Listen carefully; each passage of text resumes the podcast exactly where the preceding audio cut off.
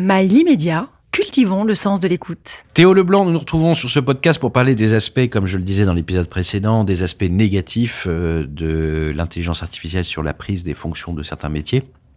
Et notamment, j'ai parlé du mien, parce que le mien est, c'est, je suis animateur, euh, je pose mon métier, c'est de poser des questions, euh, mais je pense que demain, enfin, j'espère pas, que l'intelligence artificielle pourra prendre le relais et poser des questions à ma place. Déjà, il coûtera moins cher, vu que je coûte pas beaucoup déjà, mais peu beaucoup peut représenter beaucoup pour certains. Que euh, parfois je suis de mauvaise humeur, parfois de bonne humeur. En fait, l'IA est toujours de bonne humeur.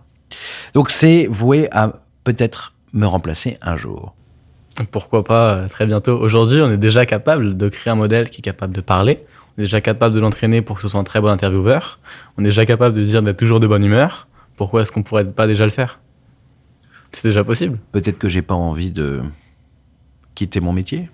Oui, voilà, c'est qu'aujourd'hui, il y a encore la main-d'œuvre, il y a encore les lobbies, il y a encore une influence euh, dans ce milieu-là, mais que euh, dès que euh, les producteurs voudront limiter un peu les coûts, ils enlèveront les intervieweurs, ils mettront à la place des avatars euh, d'IA. Par exemple, si je disais la même chose de vos parents, vous avez un papa, une maman, tous les deux travaillent, ils ont un métier à la fois intellectuel et physique, c'est-à-dire que leur présence est nécessaire pour le bon fonctionnement de l'entreprise. Euh, si demain il devait se retrouver euh, sans son travail, euh, sans travail, qu'est-ce que vous lui diriez? Vous qui êtes si enthousiaste sur l'IA. Que c'est une opportunité pour lui de faire de nouvelles choses, de tester de nouveaux horizons. De... On en parlait encore à quelques jours justement, où aujourd'hui mes parents arrivent à un âge où euh, ils commencent, enfin ils entrent dans l'âge justement, ils commencent un peu à fatiguer du travail, à vouloir euh, euh, moins travailler, passer moins de moins de 15 heures par jour au travail. Euh, et au contraire, ce serait finalement l'opportunité pour eux peut-être de passer du temps à voyager, de découvrir de nouvelles choses, découvrir de nouvelles Faut- passions. Faut-il encore en avoir les moyens? C'est vrai que je suis dans une famille euh, plutôt aisée qui n'aurait pas trop ce problème-là. Mais oui, c'est vrai que même s'ils avaient ce problème-là, ça resterait une opportunité pour potentiellement aller dans de nouveaux domaines, explorer de nouveaux métiers, explorer de nouvelles choses. Je suis pas du tout inquiet sur leur capacité à à nouveau apprendre à se, à transposer leurs compétences et leurs capacités dans un nouveau domaine euh, et à nouveau être très très bon même dans, de nouvelles choses. Oui, mais en tant qu'animateur, je, parle, je vais parler de moi, euh, je ne suis pas d'accord pour changer de métier. Je ne suis pas d'accord pour, euh, euh, même si je dois gagner plus, peut-être euh, ailleurs, dans une autre fonction, euh, dans, une autre, euh, Hmm. dans un autre secteur d'activité, ça ne m'intéresserait beaucoup moins que celui d'être un animateur. Bien sûr, mais peut-être que pour une autre personne qui est euh, ouvrière à l'usine ou euh, enfin qui est euh, qui travaille dans un métier où justement elle n'aime pas ce métier, que se faire remplacer, ça lui ouvrirait l'opportunité d'aller dans un métier qu'elle aime plus. Oui, mais moi, par exemple, je ne sais toujours parler de moi, je ne sais rien faire d'autre que Bah, parler. Et ben vous apprendrez. Et ben parler c'est très bien. On peut très bien faire de grandes choses avec le fait de parler. On peut devenir euh, finalement, on peut aller à l'assemblée en étant éloquent, en parlant bien. On peut finalement simplement créer du contenu en partageant ses passions, en exprimant finalement ses opinions, euh, genre de choses. Il y a énormément de choses qui sont possibles. On parlait justement, et c'est un sujet qui, que j'allais euh, intégrer, c'est l'aspect politique. Et justement l'aspect négatif de la politique. C'est que justement demain, est-ce que nos politiques, nos gouvernements seront euh, et nos lois futures seront générées par des IA, des intelligences artificielles?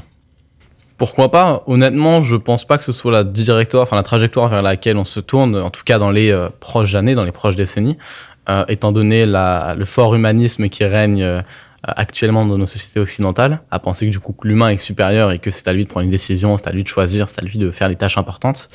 Euh, mais factuellement, étant donné, ce serait à la fois une bonne et une mauvaise chose. C'est-à-dire que l'IA ferait beaucoup moins d'erreurs et beaucoup moins de mauvaises décisions sur des situations qui se répéteraient, mais qu'elle ne serait pas capable de prendre en compte une situation qui n'est encore jamais arrivée. Donc, ce serait théoriquement bien, mais ça pourrait être catastrophique dans le cas euh, d'une crise qui ne serait, enfin, dont les événements ne se seraient encore jamais produits. Comment peut-on pallier euh, et ne pas arriver que vous me parliez de pourquoi pas devenir un parlementaire quelconque, euh, euh, mais que une fois de plus, euh, je me retrouve parlementaire dans une décennie, on va dire, et euh, c'est finalement dans une décennie plus tard, c'est une intelligence artificielle qui me remplace, un avatar qui me remplace à ma fonction de député, de sénateur ou bien même de maire ou de responsable euh, de quelconque officine euh, républicaine. Et comment est-ce qu'on y pallierait Comment est-ce qu'on empêcherait Oui, finalement l'IA d'y arriver? Je pense pas qu'on puisse forcément empêcher ce mouvement d'avancer, comme euh, ceux qui étaient anti-Internet n'ont pas pu empêcher Internet euh, de venir, même, euh, même si Internet a coupé une partie des relations physiques. et ceux qui préféraient les relations physiques, finalement, bah, ont continué d'avoir des relations physiques sans Internet, ou au contraire sont tombés dans ce piège ou cette opportunité. Euh, et personne, enfin, ils n'ont pas été capables d'arrêter le mouvement Internet. Comme on a parlé dans un autre épisode, les ludistes n'ont pas été capables d'arrêter la révolution industrielle, même s'ils ont tenté, même s'ils ont fait des dégâts matériels, ils ont pour autant pas été capables de l'arrêter. Et pareil, récemment, on le voit, alors à une échelle beaucoup plus petite, mais la réforme des retraites qui n'a pas été arrêtée par euh, finalement les euh, personnes qui étaient contre. Donc, je pense pas qu'on puisse aller contre ce mouvement on peut, on peut pas aller contre finalement l'arrivée imminente et progressive et qui va aller de plus en plus vite de l'intelligence artificielle. Il faut plutôt réfléchir à comment en profiter, comment profiter pour oui, même si euh, actuellement on aime son métier et on sait qu'on va être remplacé, bah tiens, comment est-ce que je peux m'en servir pour peut-être continuer à faire mon métier de manière plus efficace ou être gagner du temps sur des tâches euh, euh, moins intéressantes qui me prennent plus de temps pour continuer à exister, à cohabiter avec l'intelligence artificielle dans ce qui me plaît. En fait, vous nous dites que la trajectoire est inévitable. Oui que de toute façon, euh, au même titre qu'Internet, euh, dans 10 ans, l'intelligence artificielle fera partie de nos vies. Ouais. Partie intégrante. Oui, complètement. J'ai l'exemple d'un film, à un moment donné, qui s'appelle euh, iRobot. Je ne sais pas si vous l'avez déjà vu avec Will Smith. Je le connais de nom, mais je ne l'ai pas vu. Vous avez un robot qui doit sauver deux personnes. Hmm. Vous avez un robot doué d'une intelligence artificielle. Et le robot choisit de sauver euh, un homme plutôt qu'une petite fille. Parce que la petite fille avait 57% de, de chances de survie et que l'homme en avait 62% mmh. de chances de survie. Ouais. Qu'il a pris celui qui avait le plus de chances de survie. Comment pourra-t-on euh, pallier justement à cette euh, sur des soins, sur l'aspect médical, sur l'aspect sur beaucoup d'autres aspects, de privilégier une petite fille qui a que 57% de chances de survie plutôt qu'un homme qui a déjà vécu qui en a 62. C'est une question d'éthique, ça dépend des. Euh, Comment on peut intégrer justement l'éthique au sein de la de, de Ça dépend parce que oui, sur certains penseront que c'était mieux de potentiellement choisir cette petite fille et d'autres penseront que c'est mieux de choisir cet homme puisqu'il a plus de chances de survie. Donc euh, même si probablement dans la manière dont est raconté le film et dans la manière dont il est décrit, tout est mis en place pour que finalement le choix de sauver la petite fille paraisse évident pour un humain, mais euh, déjà, factuellement, il y a déjà un choix qui est forcément fait dans les hôpitaux où parfois on manque de ressources, on manque de moyens. Euh, alors en Occident, c'est encore, on a beaucoup de ressources, mais dans des pays moins développés ou qui ont moins de ressources, il faut forcément faire des choix. C'est déjà le cas. Et les médecins doivent parfois déjà faire des choix. Euh... Oui, mais notre éthique, nous, ne nous le permet pas. Du moins en France. Oui, mais je vous parle euh, de la France uniquement. Restons euh, assez terre à terre. bah, justement, actuellement, même en France, on a encore des débats sur l'éthique. C'est très compliqué de définir comment est-ce qu'on, euh, comment, quelle éthique on devrait donner à une intelligence artificielle quand notre éthique à nous-mêmes est encore en débat et qu'on est en train, enfin, aujourd'hui encore, on débat par exemple sur l'euthanasie. Oui, mais l'éthique, de toute façon, dans l'histoire de l'humanité, est en perpétuel mouvement. Bien en sûr. perpétuelle évolution. Donc, soit l'éthique, selon le prisme que nous avons, selon notre éducation, varie. Euh, mais comment peut-on établir une éthique morale mondiale, même nationale, et l'appliquer à une intelligence artificielle? Alors, établir l'éthique, j'en ai aucune idée, et c'est une question que se posent de nombreuses personnes depuis des siècles, voire des millénaires.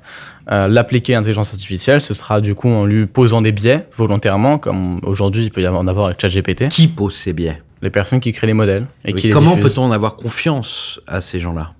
Qui posent ces biais?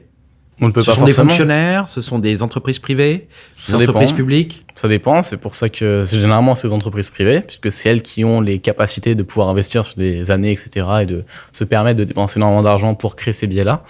Euh, mais euh, ça dépend. C'est comme comment peut-on faire confiance sur les réseaux sociaux qui vont accéder à nos données On peut pas toujours vraiment, mais c'est comme ça. Il faut vivre avec. Cet avenir, vous le voyez euh, bien souvent tout rose, tout blanc. Euh, oh. Non. Qu'est-ce que vous voyez, vous, de moins reluisant sur l'intelligence artificielle? Mais de quoi avez-vous peur, finalement? Vous-même? Je pense qu'on fantasme énormément sur euh, les différents changements, comme l'intelligence artificielle, ou comme l'Internet, ou comme le Web3, etc., sur des euh, transformations de la, complètes de la société en bien ou en mal. Euh, je pense pas forcément que ça transformera complètement de société. Non, mais là, vous parlez des fantasmes. Mais qu'est-ce qui est l'aspect négatif pour vous? Mais justement, c'est que Non, parce que vous dites, enfin, vous disiez que euh, je voyais la vision forcément en rose ou en blanc ou en bien. Euh, je pense que ce sera uniquement une avancée qui apportera de nouvelles possibilités à la fois bien et. Euh, en mauvaise. Comme Internet finalement. Voilà, c'est exactement la même chose. C'est une avancée. Ça va pas transformer, enfin, ça transforme, une, ça va transformer une partie de nos mœurs, une partie de notre vie quotidienne, mais ça va pas transformer l'intégralité de notre société, de la vie que nous euh, pouvons, enfin, de la vie telle que nous la voyons à l'échelle macroscopique. Parce que c'est une avancée. C'est pas non plus quelque chose qui va tout changer. Euh, enfin, si, mais pas, euh, ça va pas changer la manière, enfin, ça va pas créer un Terminator, au contraire, créer un monde où tout serait parfait. En tout cas, pas dans les années proches. Euh, dans les aspects négatifs, du coup, vous me le demandez, il y en a pas mal. On peut penser à tout ce qui est hacker, où finalement de nouvelles possibilités arrivent avec l'intelligence artificielle, mais comme il y en avait déjà plein avec Internet, comme il y en avait déjà euh, avec les ordinateurs il y a quelques décennies, avant même Internet, euh, on peut penser à tout ce qui est deepfake, mais qui euh, a aussi c'est déjà ses propres solutions. C'est un peu le, jeu de l'épée et du bouclier qui se renforcera le plus vite, où finalement les deepfakes vont très très vite, mais également on peut penser aux solutions de protection telles que les, les NFT finalement qui ont cette fonction d'authentification qui peuvent protéger du deepfake.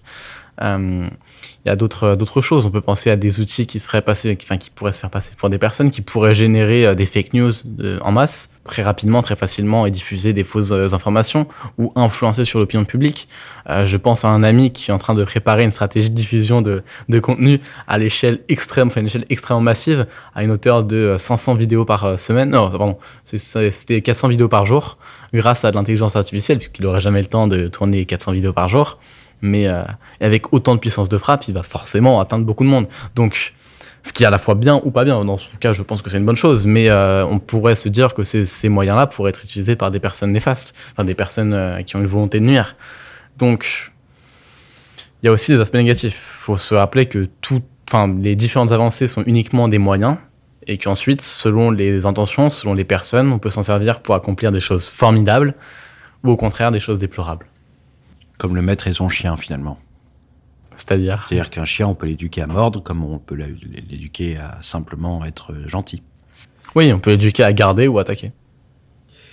Théo Leblanc, merci pour ce podcast. On se retrouve pour un prochain épisode.